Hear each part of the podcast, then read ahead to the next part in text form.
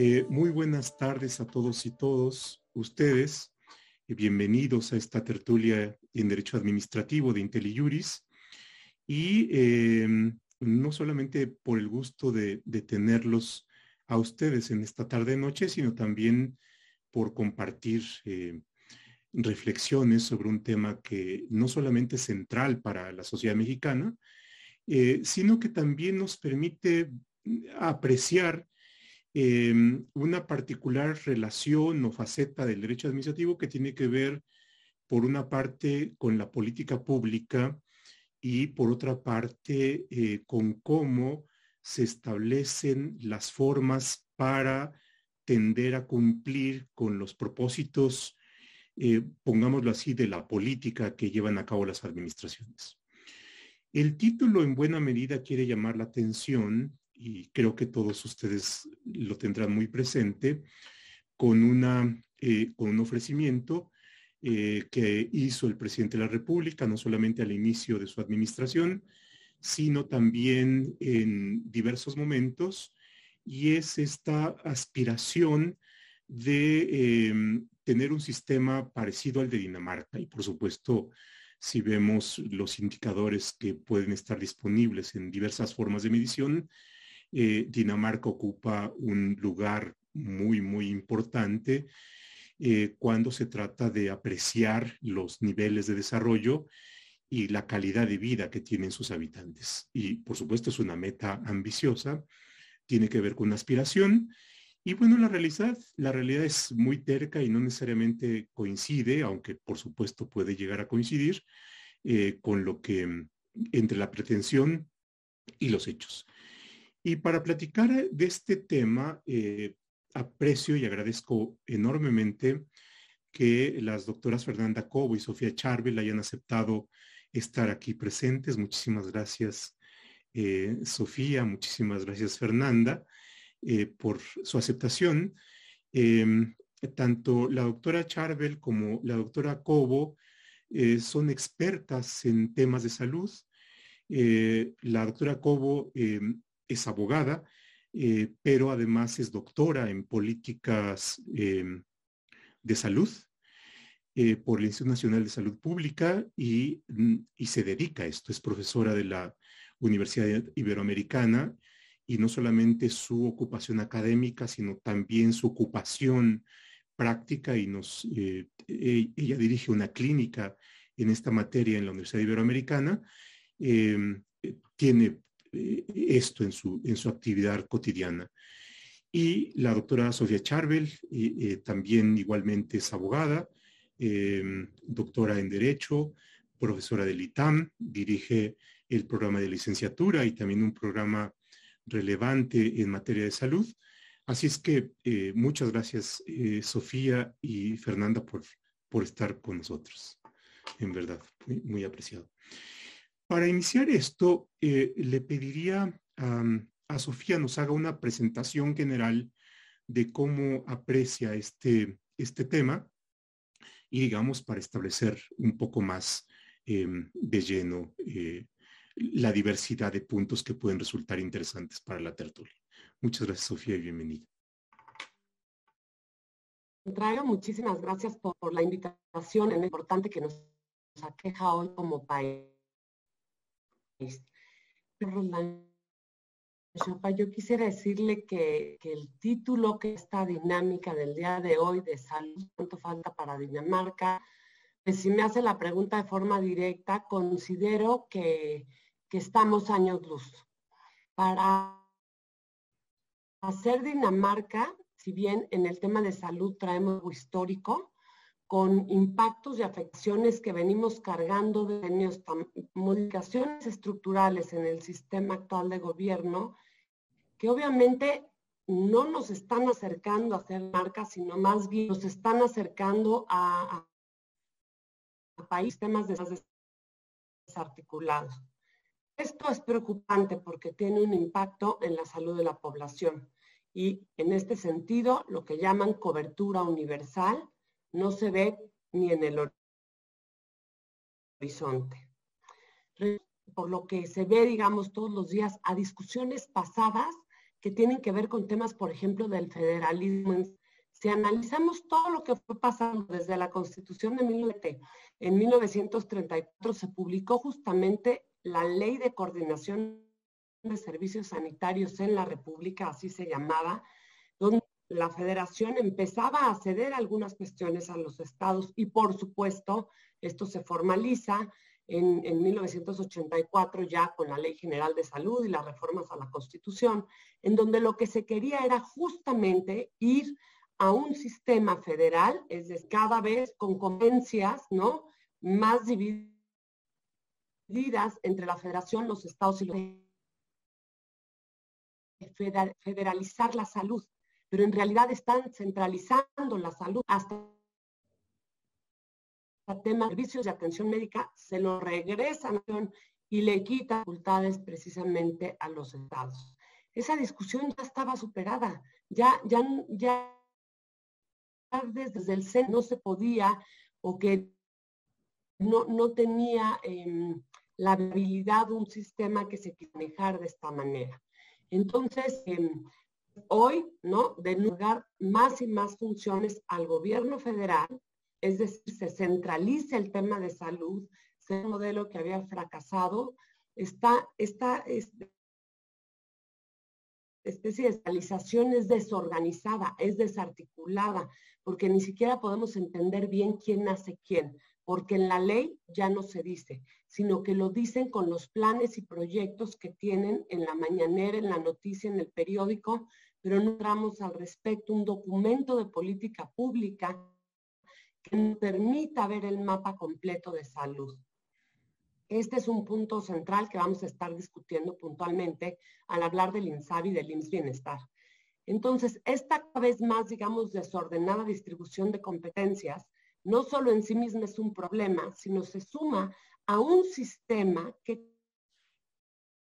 cada vez se fragmenta más implementación por sí misma era un reto, pues ahora, si se aumenta la fragmentación y, se desordenan más la distribución de competencias, pues el reto para garantizar el gozo efectivo del derecho a la salud en un sistema como el que pues ya no solamente es importante conocer la condición laboral de las personas, quienes forman parte del INSABI y quienes del INS Bienestar, que son aquellos creados para las personas que tienen eh, seguridad social.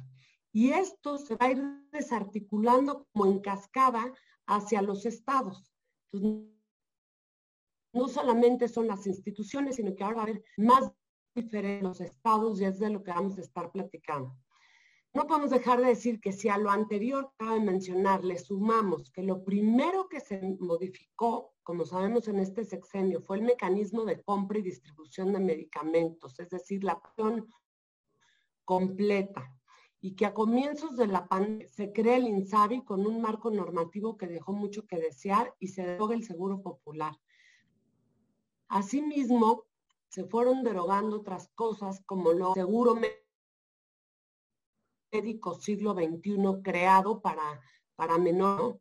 Entonces, más los momentos de crisis hospital, este, eh, por hospitales, ¿no? En el tema de, de COVID, podemos percatarnos que este nuevo intento de introducir el IMSS Bienestar a mitad del sexenio va a solucionar y difícilmente va a lograr lo que el presidente prometió en campaña, la cobertura universal y gratuita para toda la población y sobre todo para la población más vulnerable, entre ellos obviamente la seguridad social. Y si vamos viendo los resultados de las cosas, como pasó con la modificación de compra, que al final no se ha resuelto. Hay desabasto. Tal no lo podemos ver ni leer en ningún documento de política pública, pues son temas que nos preocupan mucho al tratarse precisamente de la em, pues de la salud de los mexicanos. Con eso empezaría y creo que eh, Sí, no, muchísimas gracias. Yo creo que has hecho un buen panorama general de problemas y de y, creo que podremos ir profundizando.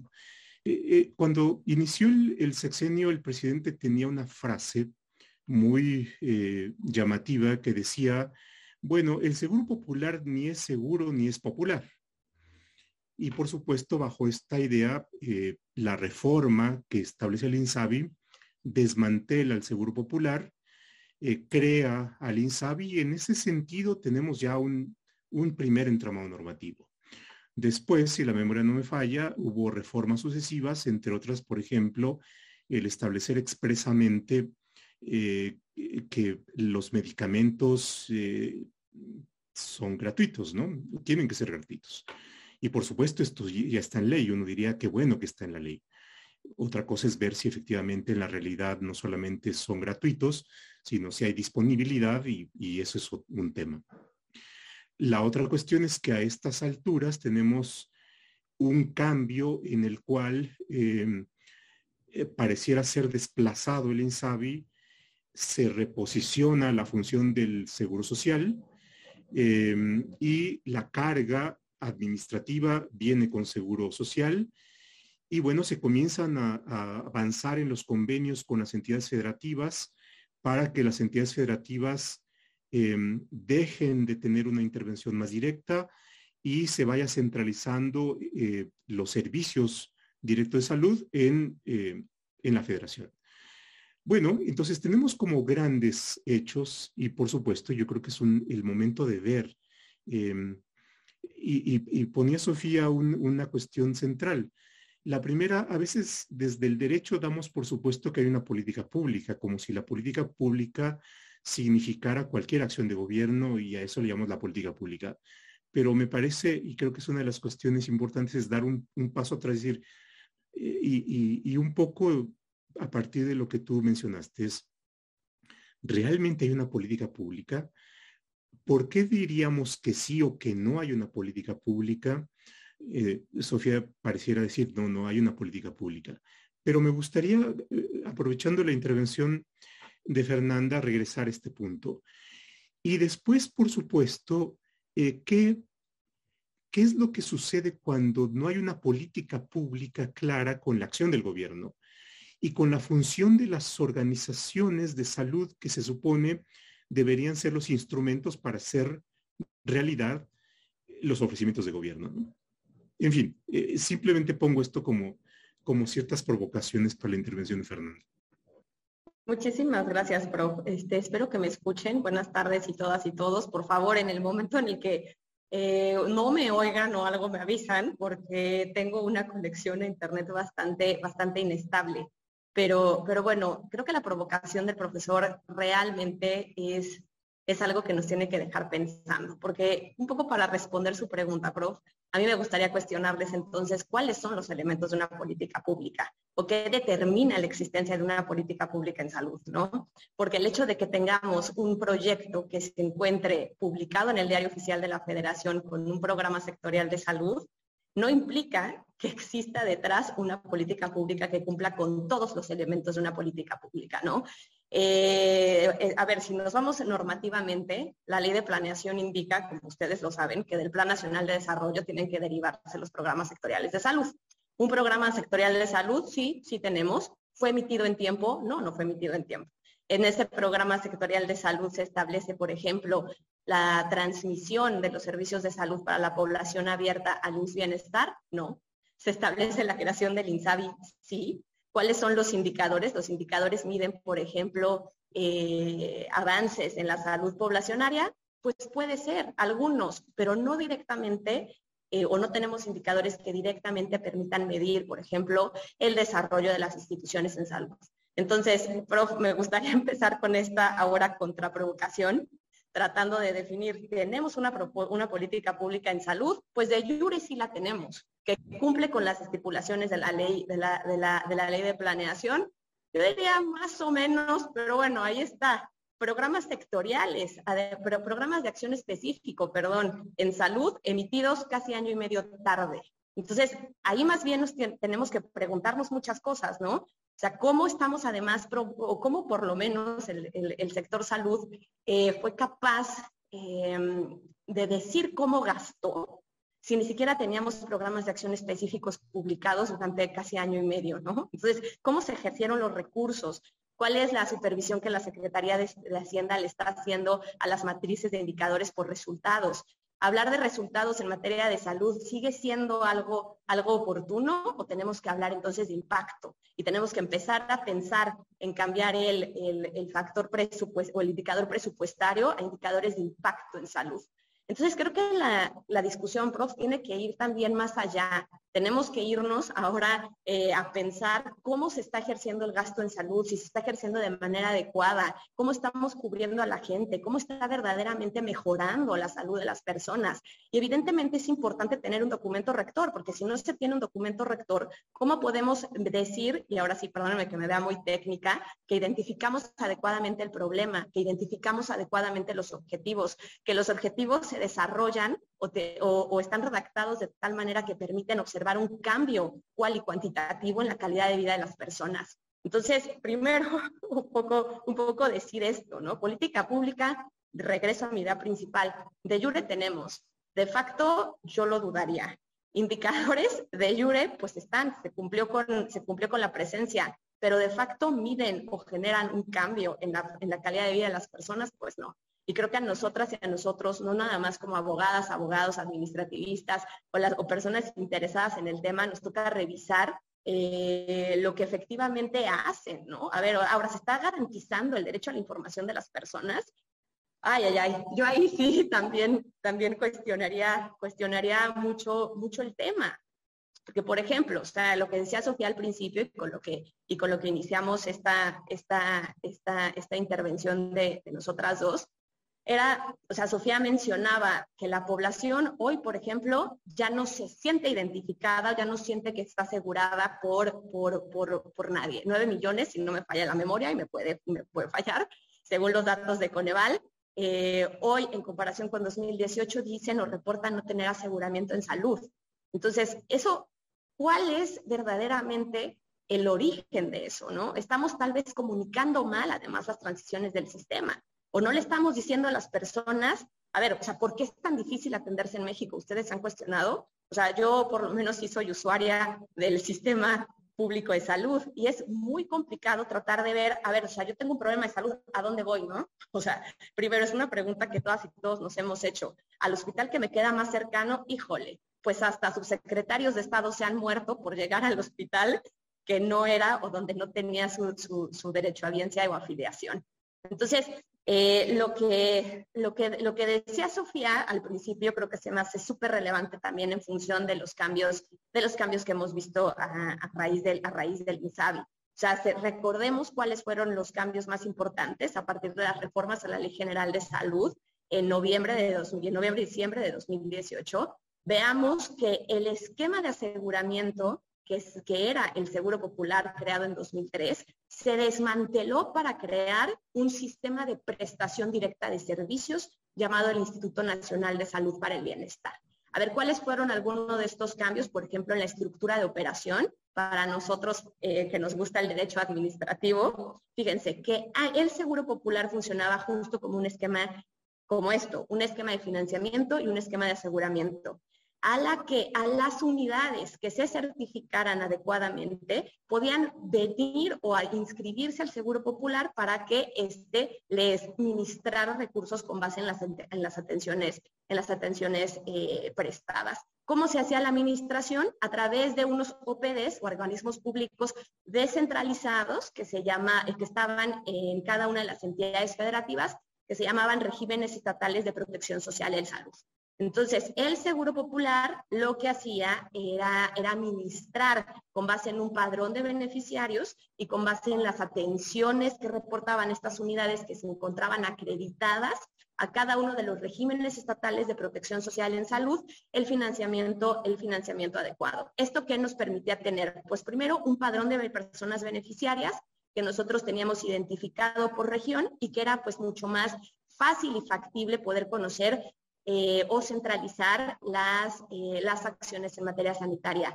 Nos permite también tener una cierta calidad en la, en la prestación de servicios de salud porque las unidades que recibían financiamiento eran o necesitaban cumplir con ciertos estándares de acreditación.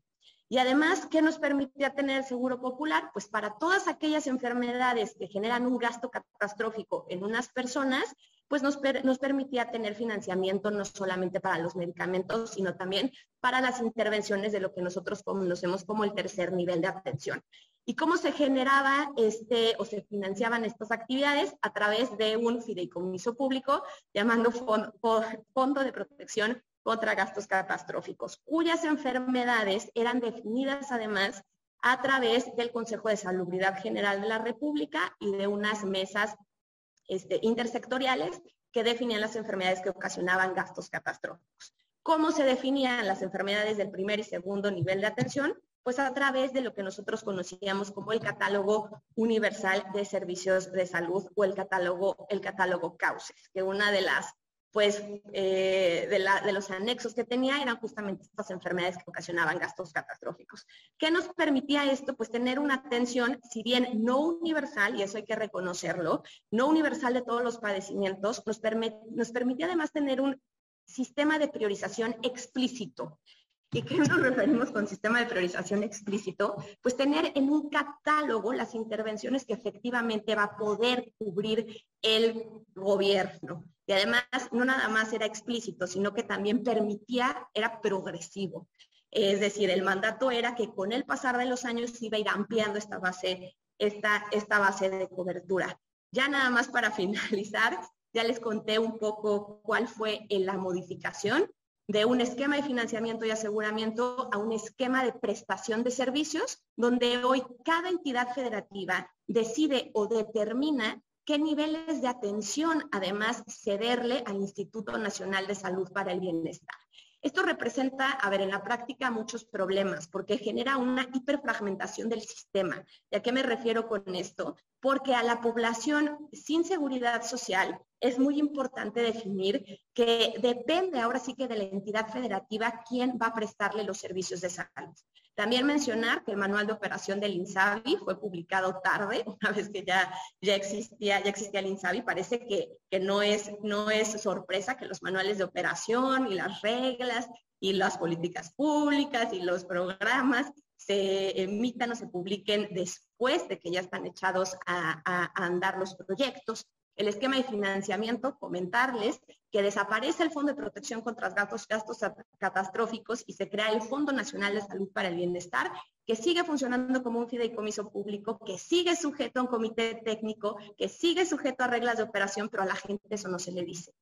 A la gente se le dice, es que te vamos a cubrir todas las enfermedades todo el tiempo, cuando en realidad sí existe una priorización, sigue existiendo un comité que define gastos que ocasionan gastos catastróficos y ahora peor, porque eh, nada más decirles que el objeto del fideicomiso se modificó en la Ley General de Salud. Antes el Fondo de Protección contra Gastos Catastróficos tenía el objeto único de fortalecer la infraestructura, los servicios de salud y los insumos para enfermedades de tercer nivel o que ocasionan gastos catastróficos y ahora pues nos cambiaron la Ley General de Salud, ¿verdad? Este, nos cambian la Ley General de Salud para incluirle y gastos imprevistos en la demanda lo que ustedes piensen que sea gastos imprevistos, imprevistos en la demanda. También mencionarles eh, justo lo que decía Sofía al principio, esto implica una centralización y un desconocimiento de los esfuerzos de descentralización de los servicios de salud a nivel estatal. Pero bueno, hasta aquí me quedo. Eh, muchas gracias, prof, y gracias, gracias, gracias, Sofía, por estos, estos minutos. quiero, quiero tomar parte de lo que dices. A ver, si, tenemos un orden eh, de, la charla, eh, por una parte nos preguntamos si hay o no política pública en materia de salud. Eh, en fin, se da en las condiciones en que ustedes han, han, dicho ya. La otra cuestión tiene que ver con las organizaciones públicas, el INSABI, el Seguro Social. Y al final, em, pues colocaste una, un elemento que es igualmente importante y que tiene que ver con los recursos económicos. Esto es, se puede hacer hasta aquello eh, para lo cual alcanzan los recursos económicos y por supuesto siempre los recursos económicos son limitados. ¿Cómo es que se financia un sistema de salud? Eh, y bueno, pues eh, en este caso tenemos, nos enfrentamos ante el presupuesto público y las limitaciones que tiene. Y en el caso particular, em, hay cierto tipo de gastos que se llaman catastróficos por algo, ¿no? Y entonces simplemente como para ilustrar y no dar por supuesto que todos entendemos qué significa esto de los gastos catastróficos. Y, la, primera pregunta es, em, ¿desaparece eh, el fondo sobre gastos catastróficos em, que estaba ligado al Seguro Popular? Eh, pero dices, se sigue manteniendo un, este fondo. Ya no se llama como tal, ahora se llama de una manera distinta y uno pensaría como no conocedor o un experto, bueno, ¿de qué nos preocupamos? Si sigue manteniéndose el, mismo fondo, ¿no? Entonces parecería ser que simplemente se le cambió de nombre, pero es posible que haya habido algo más que el simple cambio de nombre es, ese mismo monto eh, se mantiene, ese mismo monto ha disminuido, ese mismo monto ha aumentado, cuáles son las cuestiones de respuesta. Bueno, por supuesto, se nos ha atravesado la pandemia y uno pensaría, ¿de dónde salen los recursos para pagar las vacunas? Que me imagino que es, que a lo mejor es uno de estos imprevistos, En fin, pero tiene que ver no solamente con la buena previsión de los recursos y fondos públicos, sino también de la buena administración de los recursos en un escenario de escasez.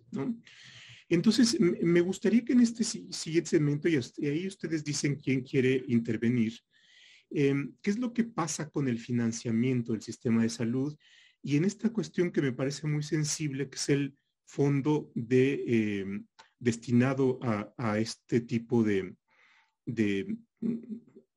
requerimientos que podemos mencionar como catastróficos. En principio, ¿por qué se llaman catastróficos? ¿Yo, Sofía?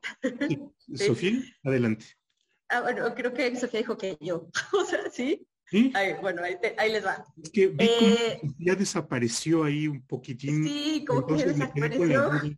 De, se había tuve, tuve un problema de internet y me cambié de lugar. Ya estoy de vuelta. Ah, muy bien, pero sí la vemos muy bien. Muchas gracias. Bueno, adelante. Ok, ahí les, ahí les va. Eh, y muchísimas gracias por la pregunta, prof. La verdad es que yo ya, o sea, ya ni me doy cuenta, yo ya hablo como si todo el mundo conociera o supiera que es un, un gasto catastrófico. Y un gasto catastrófico es, son aquellos gastos en salud que generan una necesidad tal a la familia, una necesidad tal a las familias que les hace literalmente decidir o tomar decisiones de, de vida entre, por ejemplo, ir a la escuela o eh, pagar el medicamento. ¿no? Eh, comprar tal cuestión de... Está entonces en el impacto que puede tener para la persona o para la familia. Es, decir, o para la familia. Exacto. Eh, no quisiera... de enfermedades así que dijeras, a ver, esto es, no sé, por ejemplo, un cáncer, por ejemplo.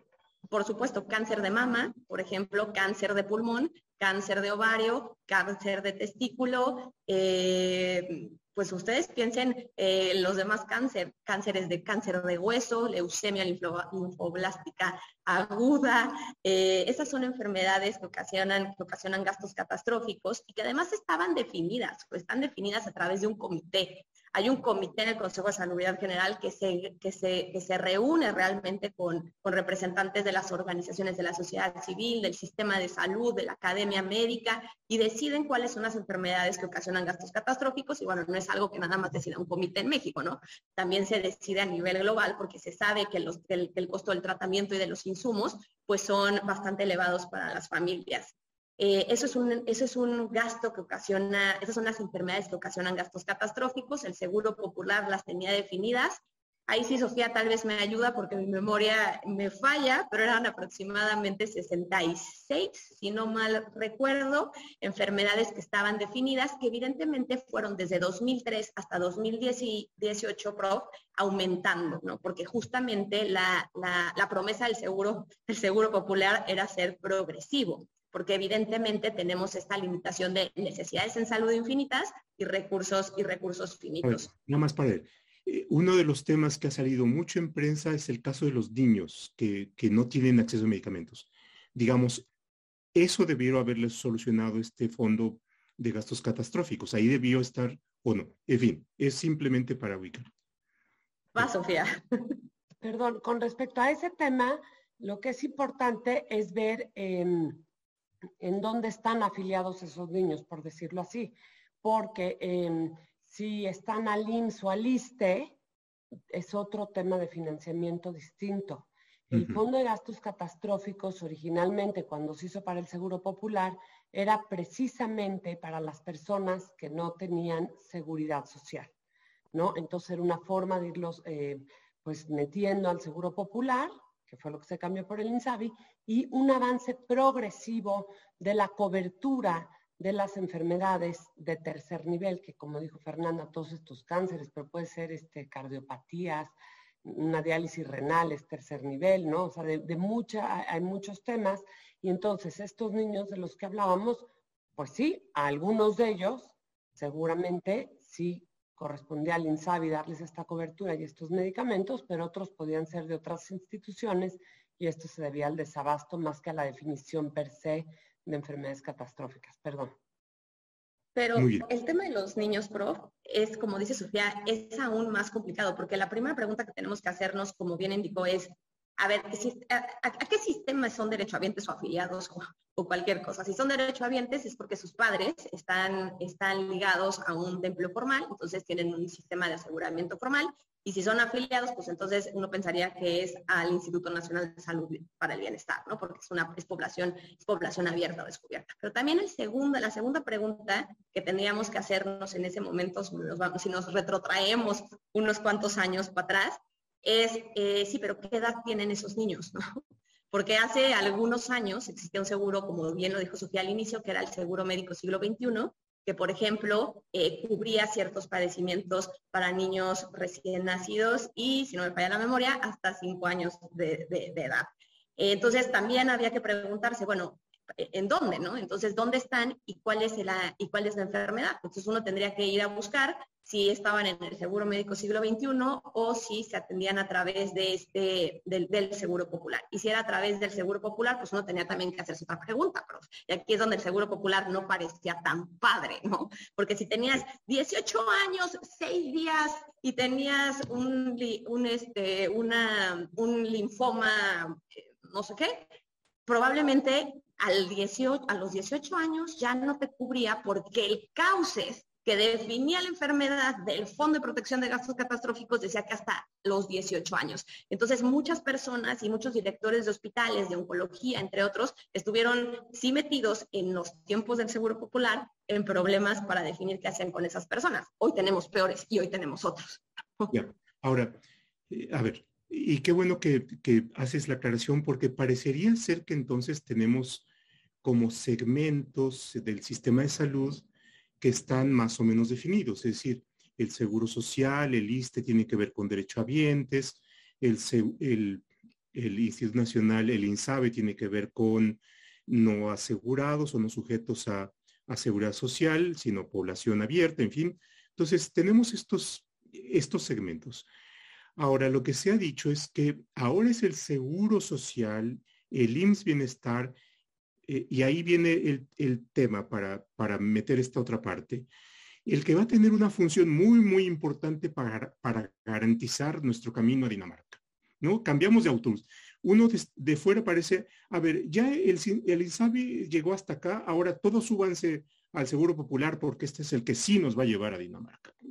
Entonces, ¿cómo está esa, esa parte? Porque no se ha modificado la ley, lo hemos visto en las mañaneras, en fin, el director del Seguro Social ha declarado esto y pareciera ser que ahora sí eh, vamos en, la, en, el, en el autobús adecuado, ¿no? ¿Cómo, cómo está operando esto? Es... Eh, pero yo, yo creo que, que, toca usted un punto muy importante. Em, y, y, no para contradecirlo, sino para, para dar cuenta de la complejidad. Por un lado, es verdad que tenemos un sistema fragmentado, como dice usted, que depende de la condición laboral de la persona, si va a estar en el IMSS, si va a estar cubierto por el ISTE, si estaba en lo que era el Seguro Popular o en la creación del INSABI o en las Fuerzas Armadas, en fin, o en los servicios estatales. Esto es bien complejo y no solamente es una complejidad de diseño, sino también las personas cambian su situación laboral. Hoy alguien que trabaja en el gobierno se atiende en el ISTE y esa persona pues igual en dos años trabaja en, una empresa y entonces ahora se atiende en el IMSS. Esto tiene repercusiones por la forma en que está desarticulado nuestro sistema fragmentado. ¿Y qué quiere decir, prof? que si a usted lo trataban con medicamento X para su padecimiento en el ISTE, dos años después, con el mismo padecimiento crónico, lo pueden estar tratando con medicamento Y.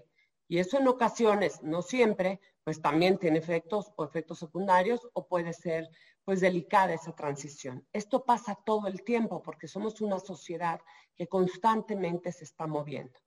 En esta, digamos, eh, panorama, ¿no? Se crea, vimos lo del, lo del Seguro Popular que comentó Fernanda con mucha claridad, y después se, no es una sustitución, no se cambió el nombre, lo, lo quiero reiterar por lo que se estaba diciendo, es un nuevo diseño completamente, en donde el INSABI dice, se centralizan funciones y yo me voy a encargar de las personas sin seguridad social en los estados.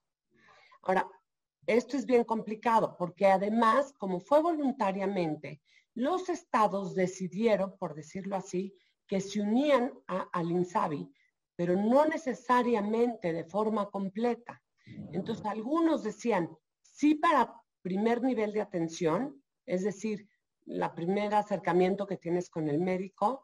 Otros estados decían para primer y segundo y otros para los tres niveles o ninguno. Entonces, no estaba mapeado el INSABI necesariamente como estuvo el Seguro Popular en todo el país. En esta coyuntura donde se ven un montón de fracasos eh, por eh, pues los incumplimientos en salud y algunos temas que ya fuimos mencionando, en esta coyuntura es que se dice entra el IMSS Bienestar. Ahora, el IMSS Bienestar, y creo que esto es bien importante, eh, pues insistir, el IMSS Bienestar no es el IMSS ordinario que conocemos. El IMSS ordinario tiene este tema, digamos, de contribuciones tripartitas, ¿no? Que no tiene nada que ver con el IMSS Bienestar. El IMSS Bienestar fue creado en, en 1979, creo que era, cuando era justamente que se llamaba lo de IMSS Coplamar. Ese sí fue cambiando eh, de nombres, ¿no? Y aquí sí lo que es muy importante es ver de qué trata, entender originalmente de qué trataba este IMSS Coplamar, que fue cambiando de nombres hasta acabar en IMSS Bienestar, para poder entender la magnitud de la tarea que tiene el IMSS Bienestar, ¿no? Entonces, eh, primero, ¿no? Algunas cuestiones. El personal de salud del IMSS Bienestar de todo el sistema, de todas las instituciones que se han mencionado, es la menor parte en tamaño que existe. Es la menor parte. O sea, e, es un aparato administrativo y operacional o hasta este momento realmente chico. Nada que ver con el IMSS ordinario, que es el que conocemos. Este IMSS Bienestar en atención va a sustituir al INSABI. Parecería que el INSABI se va a quedar para el tema de la compra, ¿no? Todavía como una institución encargada de algunas cosas y de alguna organización. Y no menor, no solo de la compra, sino también, por ejemplo, pues parecería que en relación a los institutos nacionales de salud que están en Ciudad de México y que los conocemos como la joya de la corona, pero también en algunos estados, porque no todos los estados han firmado el convenio o no todos los estados, los 15 estados de los que hablan, no están en el convenio de IMSS Bienestar. Por otro lado, hay que saber que el IMSS Bienestar ha tenido presencia solamente en 1.325 municipios rurales, un 54% del total distribuidos en 19 estados. O sea, no es que el IMSS Bienestar tiene conocimiento de todo el país, no. Y es a nivel rural, nunca ha actuado a un nivel estatal porque fue creado para zonas rurales, ofertando muy importantes servicios de primer nivel, o sea, eh, tu primer acercamiento, y un segundo nivel muy limitado. ¿Y qué quiere decir un segundo nivel muy limitado?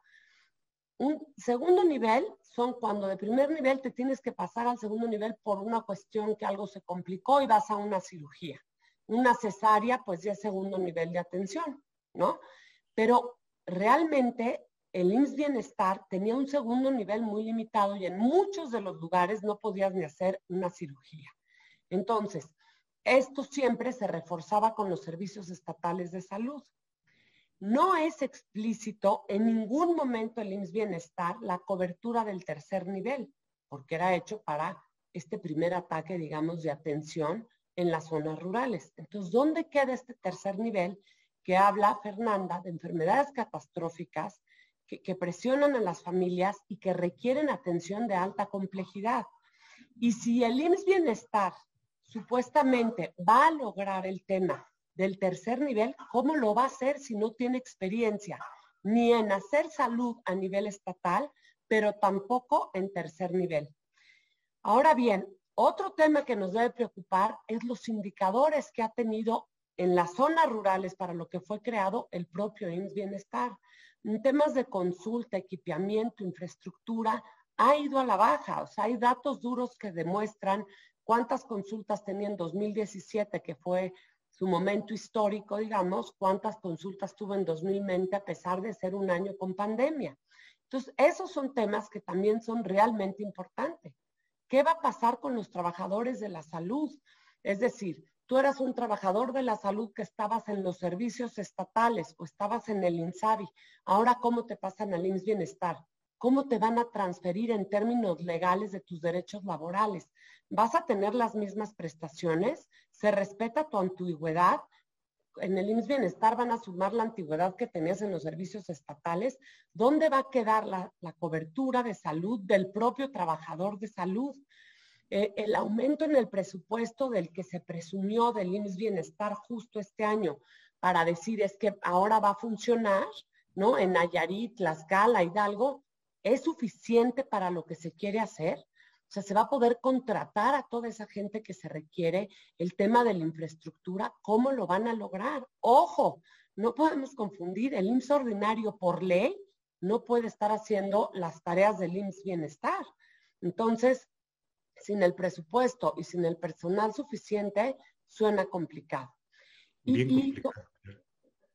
No, bien complicado. A ver, le agrego un poco de complicación. Em, eh, una de las preguntas que está, por ejemplo, de Irene Núñez, que tiene que ver con la centralización o descentralización, eh, y, tiene que ver con esto, a ver, eh, los estados que están firmando con el INSABI, em, parto de que el convenio tiene que ver con eh, eh, con que los servicios de salud de los estados van a tener una relación directa con, em, con la gestión de los servicios públicos, de, los servicios de salud federal. Eh, pero ahí, ahí viene la diversidad de situaciones. y por lo que uno lee la prensa, no tiene la misma actitud un gobierno estatal de Morena a un gobierno estatal del PRI o a un gobierno estatal del PAN, porque también hay una situación de heterogeneidad de los servicios. No sé, Guanajuato es muy, el gobierno estatal de Guanajuato está muy orgulloso de, de sus servicios de salud y parece ser que no tienen mal, males servicios de salud estatal, de públicos. Bueno, probablemente eh, Guanajuato sea mucho más renuente a incorporar sus servicios de salud, pero no sé, igual y Chiapas estaría feliz, ¿no? O, Oaxaca o Guerrero. Entonces, eh, y, se agrega otra complejidad porque si, eh, dependiendo de cuál sea el alcance de los convenios, podríamos tener problemas similares. ¿Cuál es la situación de un médico, de un servicio público de salud, de un Estado que ante esta situación? Entonces, es un problema de federalismo bien complejo, ¿no? Bueno, quien quiera abordar este tema. ¿eh? Así es que ustedes adelanten. no sé, Fernanda, Fernanda, sí. Perdón, nada más rapidísimo, me atrevería a decir que, tenemos muchas más dudas que respuestas, porque, por ejemplo, eh, está el acuerdo mediante el cual Nayarit le va a pasar como los hospitales a, a, al IMSS Bienestar. Pero nos surgen un montón de preguntas jurídicas, porque la responsabilidad, por ejemplo, sigue siendo del gobernador, de acuerdo a la constitución del Estado, ¿no? Y las leyes en la materia. Y no se ha, y, al respecto, no se ha eh, solucionado este tema, ¿no? O sea, hay un acuerdo ahí que dice, sí, sí, te lo paso y eso es lo que existe. Y, por ejemplo, presupuesto, ¿no? ¿Qué, sucede con el presupuesto que los estados eh, em, dirigían a sus sistemas estatales de salud? va a dejar de tener la obligación de dar Parecería que, por ejemplo, en el caso de Nayarit, en principio parecería que eh, eh, se los van a, se los van a, ya no va a ser presupuesto de los estados, el INSABI ya no va a repartir ese presupuesto a nivel estatal y que todo se va al, bienestar, pero tampoco me atrevería a jurar esto. ¿Por qué? Porque en los acuerdos que existen, o sea, el que de Nayarit que anda por ahí, por ejemplo, circulando, es bien difícil em, eh, darnos cuenta de todas estas, poder, resolver todas estas cuestiones. Y peor aún, o sea, si hay un problema de, como decía Fernanda, de temas de acceso a la información, o sea, no, los conseguimos, no están en los portales, se habla de, un programa IMSS Bienestar, o no sé cómo se llama el plan que anuncian en las mañaneras, y no se encuentra, o sea, es un programa que no se encuentra en los portales, entonces pues hablan de un programa y de un plan que nadie sabe cuál es, porque no está. Y esto tiene riesgos, porque también ciertamente no sabemos si están trabajando con indicadores y de decir que sí, con cuáles, ¿no? Este, con qué indicadores del estado de Nayarit, qué indicadores en salud. Y entonces esto es algo eh, eh, muy, muy preocupante. Eh, Fernanda. Pues sí, es que también, o sea, estamos, estamos en, un, en un desorden verdaderamente, porque ahí, pero bien, bien mencionaban y veía en el, en el chat ahorita, que como decía Sofía, depende del nivel de atención. Primero, hay como varias, varias capas que tenemos que entender. Cada la primera es que cada entidad federativa es distinta y decide cada entidad federativa tener un acuerdo o un arreglo distinto. Entonces, depende primero, segunda capa, de cuál fue el arreglo que decidió la entidad federativa tener con el Instituto Nacional de Salud para el Bienestar para determinar si le se dio, digámoslo así, al INSABI la operación del primero o el segundo o el tercer nivel de atención, ¿no? Entonces, depende de, que, de cada entidad federativa. Veían los, en los comentarios que decían que Guanajuato, que decían que Querétaro, si es que depende de la entidad federativa, ¿no? ¿Qué, qué, qué, servicio le dio al INSABI? Y ahora le metemos una tercera capa de complejidad, ¿no?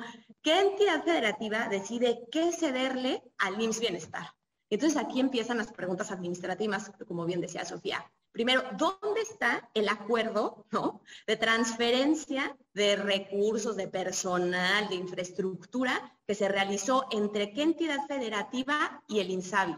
Esos los, los tenemos, pero también hay un desorden, déjenme decirles. O sea, ni el IMSS tiene completa la, la propiedad regularizada de todas sus unidades médicas familiares y hospitales y mucho menos los servicios estatales de salud. Entonces tenemos varias capas ahora, sí como que adicionales de complejidad, ¿no? Decimos de transferir la infraestructura, sí, pero primero asegúrate que la infraestructura sí sea de quien dice que es, ¿no? Y que, y que sí está a nombre de los servicios estatales de salud o que sí está, o que hay, existe un, un, verdadero acuerdo con los sindicatos de, las, de salud de las entidades federativas. O sea, también ese es un problema que no estamos dimensionando en su verdadera, en su verdadera magnitud.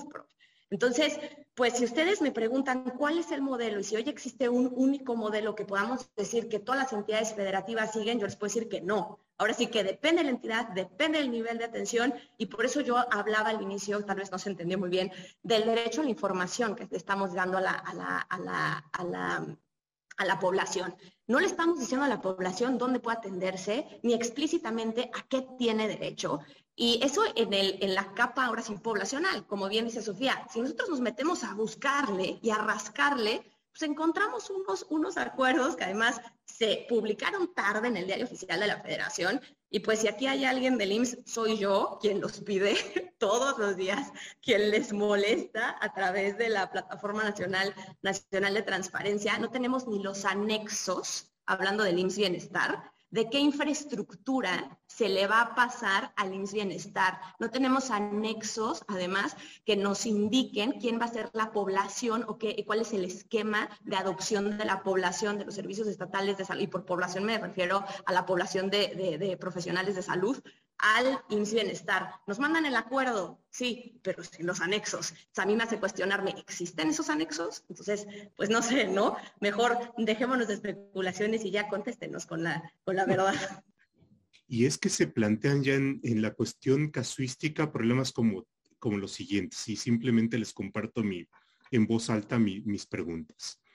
Supongamos que hay un caso de mala práctica médica, no sé, en un hospital que aparentemente es del Estado, pero que tenemos dudas de qué pasó con el convenio, porque si es así, pareciera ser que entonces ya el gobierno federal es el responsable de ese, de, ese hospital.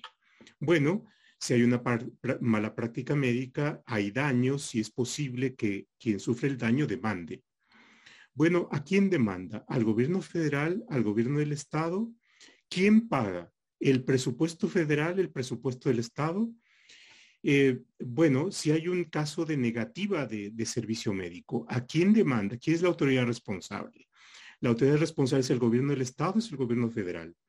Porque viene una serie de incertidumbres eh, debido, entre otras cosas, a que, a que no hay información que nos dé una idea mucho más precisa de quién es el responsable de todo esto, para bien o para mal, para, para darles porras y reconocer que efectivamente ya estamos en las puertas, así en la entrada de Dinamarca, o bien nos vamos hacia, en dirección contraria, ¿no?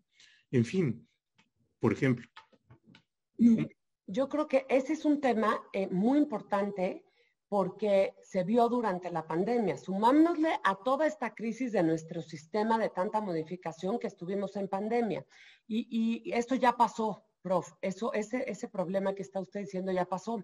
En algunos estados, eh, pues personas, mujeres que, por ejemplo, se estaban tratando con cáncer, por cáncer de mama en el, en el seguro popular y de repente se los cambiaron a Insabi. Entonces llegaban a su hospital. En unas de esas, pues estaba tratando pacientes COVID, entonces no podías ir por tu tratamiento, ¿no? Y en otras, pues no sabían a dónde asistir. Y cuando ya decían, bueno, yo tengo que asistir ahí, les decían, no hay medicamento. Y entonces ante el desabasto, pues buscaban ampararse y justamente pasaba eso, porque em, era como ellas siempre se habían tratado en tal hospital que pertenecía al Estado, ¿no? Y entonces ahora el Estado les decía, no, pero es que yo no me encargo de ese tema y entonces tenían que ir a la federación y, toda esa situación fue muy angustiante y es muy angustiante cuando tu vida está de por medio eh, o la de un ser querido. Entonces, va junto, va el tema de quién es el responsable y por eso lo dije lo del gobernador, ¿no? O sea, el gobernador de Nayarit dice, esto está muy, muy difícil, se lo paso al IMSS Bienestar, aquí está el acuerdo firmado, tiene facultades el gobernador para ceder así todos los hospitales cuando de acuerdo a la Constitución y que no se nos olvide que en un estado del sur, hace no mucho tiempo, un, gobernador eh, pues fue, fue eh, privado de su libertad por una cuestión de un problema en vacunas, ¿no? Entonces, si pasa algo, ¿quién es el responsable? El gobernador, el IMSS Bienestar, pero el IMSS Bienestar es como separado del IMSS ordinario, entonces, del IMSS Bienestar, ¿quién es? El director en turno, o sea, todo eso es, muy complicado. Yo siento que esa misma complicación que la tenemos en términos jurídicos existe a los pacientes para su tema de atención. Y eso verdaderamente es lo que es más doloroso en términos de la población, creo yo.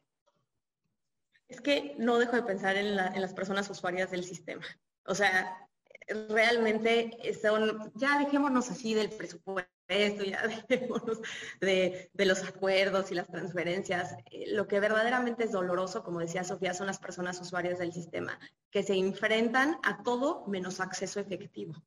Eh, se enfrentan a un sistema que no responde a las necesidades de salud en tiempo, que no tiene insumos para tratar sus necesidades de salud y que además se encuentran sujetas a retrocesos, a estrategias de priorización implícita como las listas de espera que no desde mi punto de vista, no hay nada más levoso que una lista de espera y que decirte, sí, si tienes cáncer, sí, sí te detecté, pero te voy a tratar, te voy a operar en dos meses, ¿no? Cuando probablemente tu oportunidad de sobrevida ya, ya, ya haya pasado. Eso es la, la reflexión que yo quiero, que yo como que quiero dejar este, esta, esta pregunta en que no estamos garantizando el derecho, el derecho a la protección de la salud de las personas usuarias del sistema.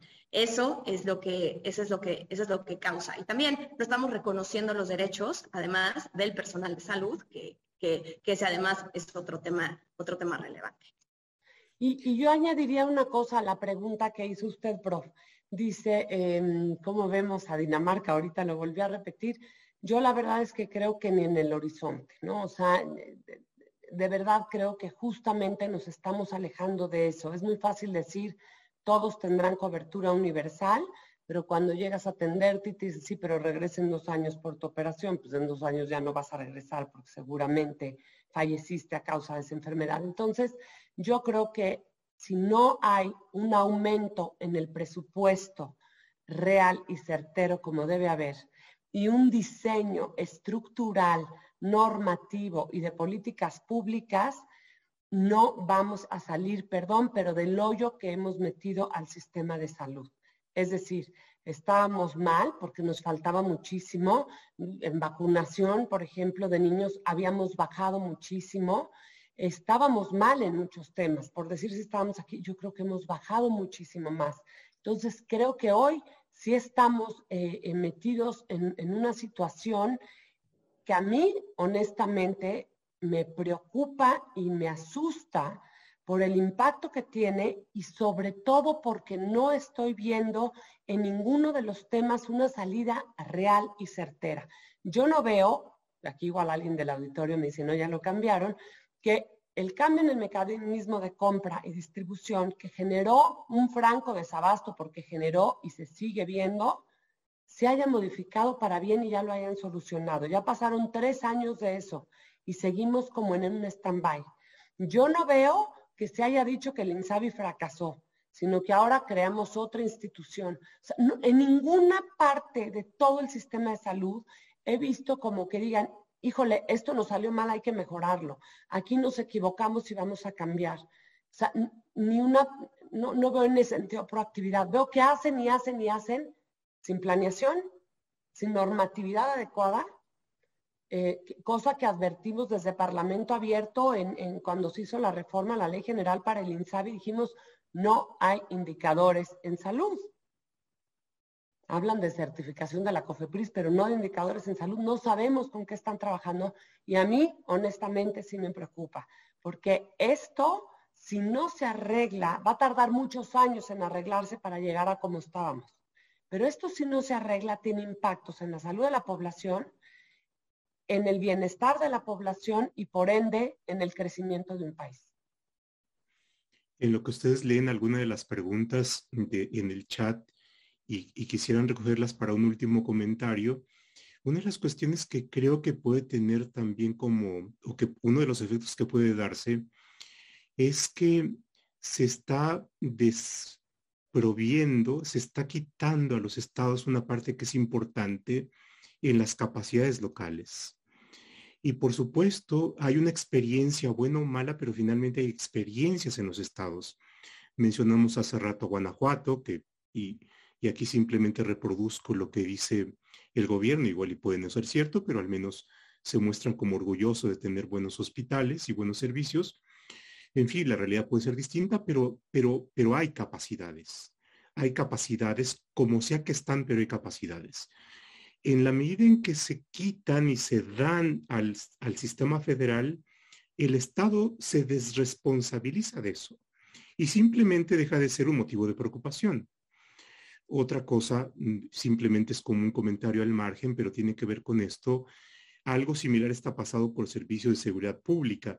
En la medida en que los estados están dándole su seguridad pública a la Guardia Nacional, se desresponsabilizan de esto y entonces vamos generando un, un, federalismo eh, que, va vaciándose de, de, aquellas responsabilidades que son centrales en los gobiernos locales, salud, seguridad, en fin, y esto puede estar pasando, puede pasar también en otros aspectos. Entonces vamos, vamos afectando las capacidades del gobierno para enfrentar problemas públicos y hacerlo de la mejor manera posible. Y por supuesto, el, eh, aquí aplicaría un dicho muy popular que es el que mucho abarca, poco aprieta, ¿no? Si se da un problema de gigantismo de los servicios federales o en esta federalización, pues entonces lo que tenemos es, un, es, otro riesgo, porque eh, ni, ni hacen ni dejan hacer, ¿no? Y esto también es, es un problema. En fin, ya lo iremos viendo posteriormente. Bueno, nos encaminamos ya al cierre del, del, tiempo. Entonces, si, si ustedes tienen algún comentario así de despedida, y por supuesto eh, veo que hay una buena cantidad de comentarios en el chat, adelante y con eso mm, vamos también cerrando este, este webinario. Bueno, pues yo de nuevo agradecer la invitación y sin duda hay un montón de comentarios que me encantaría quedarme este, platicando sobre los mismos y entiendo que el tiempo se acaba. Em, ahorita con respecto a lo que decía del tema de la federación, yo creo que eso sí nos va a tocar este, también a nosotros desde la parte jurídica, ¿no? Analizar qué está pasando con nuestro federalismo, sin duda. Y para mí es una pena que se desaproveche lo ya avanzado en los estados. Es decir, si hubo un tema con el Seguro Popular de, de, pues de ir creciendo estas habilidades también a nivel estatal, por cómo era nuestro sistema antes, y que no se pierda. Pero aquí hay, hay dos preguntas, bueno, dos que alcanzo a ver ahorita. Una dice, ¿qué harían ustedes para mejorar todo lo que mencionan que está mal? Pues la verdad es que llevar a cabo análisis, estudios y ojo que también fue un defecto que no hemos dicho, la forma de implementarlo. O sea, primero se hace el estudio, primero se hace la planeación, primero se hace la norma, la política pública y luego veo si tengo todas las herramientas que se requieren para poder implementarlo. Y eso no se ha hecho, eso es lo que se haría y yo creo que tiene que ser por partes. Primero, mejoraría el mecanismo de compra que es lo que le pega a todo el sistema y todo es, este, no importa qué institución estemos hablando y a todos y a todas. Eso sería lo primero que mejoraría. Segundo, creo que un tema muy importante en relación a todas estas estructuras es justamente cómo lograr la cobertura mejor para la población sin seguridad social y luego ir tratando, puede ser por enfermedades, ir tratando de lograr cobertura universal, digamos, aunque fuera por temas, ir progresando en eso. Luego preguntan de las vacunas COVID, nada más voy a contestar rapidísimo. No, creo que se hizo muy mal lo que se hizo en relación a la compra y aplicación de las vacunas COVID, entre otras cosas, porque qué necesidad que estuvieran las Fuerzas Armadas, la Marina, etcétera, encargados de la vacunación. Eh, creo que fue algo muy impresionante de ver. Pero bueno, hay muchísimo que decir del sistema de salud. Creo que no podemos llegar a conclusiones porque esto sigue en marcha. Y creo que es lo que pasa, que todos los días tenemos que estar buscando un documento nuevo para ver hacia dónde vamos. La verdad, eso es lo que a mí a veces me desespera un poco más. Oigo la mañanera, busco el artículo del periódico, busco a ver si hay un dato nuevo, en aras de tratar de entender a dónde vamos. Yo veo que es un barco que quizá quiso agarrar rumbo a Dinamarca, pero yo veo un barco sin rumbo en, la planeación y en la implementación de las políticas en salud, desafortunadamente por las implicaciones que tiene. Muchísimas gracias. Muchas gracias, Sofía. Fer. Ay, gracias. Pues yo no puedo más que estar de acuerdo con Sofía en todo lo que ella mencionó. Tal vez a mí me da, eh, y es más excelente la pregunta, ¿no? Así de ya criticaron demasiado, a ver qué proponen, ¿no? Se me hace, se me hace, se me hace muy buena y, y a ver, yo, yo diría que sí pensar en el fortalecimiento de las instituciones federales, pero también pensar en el fortalecimiento de las instituciones locales, ¿no? Eh, de, las, secretarías de salud locales, no podemos olvidar, no podemos vivir en esta utopía de que la centralización es lo mejor, porque pues no, no, ya lo que nos ha enseñado la historia también y una lectura de lo que ha sucedido previamente es que tampoco la centralización funciona. Y si tenemos, como bien decía el profesor, eh, ya capacidades creadas en los estados, y ustedes se sorprenderían, o sea, las capacidades que existen en las entidades federativas verdaderamente son loables e impresionantes. Eh, las entidades federativas tienen ya una gran historia eh, de, personal que ha, que ha, trabajado en las secretarías de salud estatales, que ha logrado quedarse, ¿no? Que tiene una gran memoria histórica de programas que además han sido exitosos a nivel estatal y reconocen y saben y conocen las necesidades de salud de su población. Entonces yo no echaría ah, por la borda todo lo que se ha logrado además o el avance poco o mucho que se ha logrado en las entidades federativas y rescataría y fortalecería las instituciones a nivel estatal. Por supuesto, y también lo mencionaron en algunos de los comentarios, fortalecería los programas de salud pública que, han quedado, que se han quedado relegados y además con un presupuesto que no es suficiente para, para, enfrentar las, las, necesidades emergentes. Eh, y por supuesto, y creo que es uno de los más, eh, desde mi punto de vista, uno de los más importantes, trataría de promover la comunicación efectiva con la población tratar de cerrar estas brechas de comunicación entre población e instituciones para que verdaderamente las personas usuarias del sistema puedan saber a dónde ir, a qué tienen derecho, qué es lo que pueden reclamar. porque hoy en día lo que hemos visto es que las personas desconocen dónde pueden ir, a, dónde, a dónde tienen que ir y lo único que estamos generando es la decadencia de las instituciones públicas de salud y el fortalecimiento de las instituciones de salud privadas, ya sean los consultorios adyacentes a farmacias, las clínicas nuevas que se, han creado y todo verdaderamente en detrimento del bolsillo de las y los mexicanos. Eh, la salud es un derecho, es un derecho constitucional y además el Estado debe de, apoyarnos y ayudar a, garantizarlo. Pues muchas gracias, eh, Sofía, muchísimas gracias, eh, Fernanda, muchas gracias a quienes nos han acompañado en, esta, en este webinario. Eh, por supuesto, hay mucho más por explorar, entre otras cosas, bueno, ¿por qué Dinamarca llegó a ser Dinamarca? igual y después nos armamos alguna charla de, bueno, hemos hablado de Dinamarca, pero la verdad es que no conocemos eh, Dinamarca, al menos eh, algunos indicados que nos dicen que está, es de lo mejor que podemos encontrar en el mundo. Eh, y como obra humana puede ser realizable, pero es realizable haciendo las cosas de determinada manera, ¿no? En fin, pues muchísimas gracias. y pues muy buenas noches a todos. Yo he aprendido mucho y disfrutado esta charla y espero que también ustedes. Muchas gracias. Hasta, luego. Gracias.